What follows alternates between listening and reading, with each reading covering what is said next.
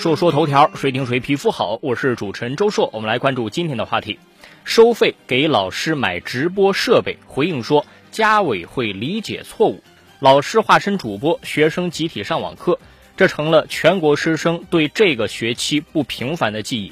然而这两天啊，南京有一所重点中学却出现了收防疫费这种迷之操作，让很多家长感到气愤。六月十九号，一张南京市某重点中学家长微信群通知要收取防疫费的截图被大量转发。这个截图显示呢，所谓的防疫费呀，包括防疫期间老师的网课课时费，以及老师为了上网课购置的直播设备费用等等。每名学生要交一百一十块钱，低保和教师家庭子女可以免交。根据报道，有家长表示。仅高一年级十二个班就收了费用，共计六万多元。这个事情在网上引发了热议以后啊，学校表示已经通知班主任向家长委员会核实，如果确实有收费，会立刻退回。随后呢，家长委员会会把防疫费退还，并且在微信群发了公告说，收费是本人及家委会理解错误，学校不会因为疫情期间的相关工作收取任何费用。这场防疫费的闹剧就这样以家委会理解错误收尾了。所谓的理解错误，是不是就是一个掩盖的手段而已呢？我觉得大概率是这样的，因为家委会也不会在任何授权都没有的情况下就去收费吧。另外，你收费，老师和学校不同意的话，难道就不能制止吗？当然，即使是理解错误，也反映了当前老师和家长、学生之间的关系啊不太对等。通过这个事情，可窥一斑。在疫情期间，一些年龄比较大或者是从来没有接触过网络直播的老师，他需要付出更多的时间和精力来克服这种线上教学的挑战。当然，也有不少人确实是自掏腰包买了摄像头、支架这些教学设备，啊，让老师自己负担这个费用，显然是不合理的。所以说，除了支付给老师工资，学校或者教育部门把这些教学设备采购的钱给报销了，应该这是合理的。但为什么这个钱要转嫁到家长头上呢？看起来老师讲课是给孩子们讲，而且这是杂费之外额外的费用。但是你学校提供教育就应该准备好教具和准备工作，因此看起来合理的让家长承担的费用，它其实是不合理。你不能说学校教学缺设备，让家长去帮着老师制备，这个是过分了。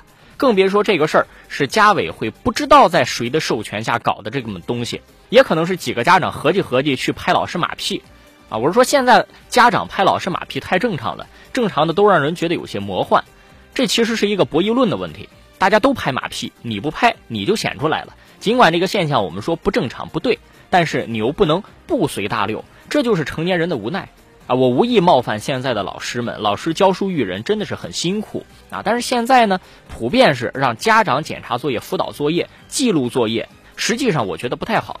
你可以建议啊，家长也应该去帮助孩子学习。但是如果从自觉变成了强制，一方面呢是削弱了学生对学校和老师的认可度，另一方面也减少了孩子的独立自主能力。目前小学生的家长啊，大多都是八零九零后，这批孩子从小就是自己记作业，然后回家写作业，家长负责的顶多就是检查背课文的时候签字，考试卷子上签字，这对孩子的自我学习能力是有帮助的。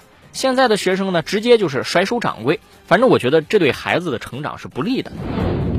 下个事儿，六月十八号，江西新余对全市小学四年级三百四十八个班级一万七千六百二十九名小学生进行了游泳技能培训。不仅如此啊，新余市还把每年在全市四年级学生当中开展游泳教育列入了市政民生计划，对参与培训的学生全部免费，费用全部由政府财政资金支出。到二零二二年，说新余将做到全市小学毕业生都掌握游泳技能。为什么要这么做呢？因为啊，他们解释说，江西新余市内。溪流、河沟、山塘水库众多，每年夏天学生溺水身亡的事故频频发生，因此要让孩子们都学会游泳，从源头上遏制学生溺水事件的发生。这个政策真的不错啊！从实际出发，游泳不仅是一项运动，也是正经的保命技能。而且规定还说，农村的孩子同样也享受免费培训。当然，有一点值得忧虑的就是，尽管说农村孩子也会免费培训，但是你从哪里找游泳池呢？这是个问题。当然，城市小学也很少有配备游泳池的。那建设游泳池又是一个大工程。另外，还是要提醒啊，你即使会游泳，也不要轻易的去那些河流啊、水沟啊去游泳，这个是危险的。人家说，一般淹死的更多的是会游泳的，就是他不会游泳，不会凑边儿。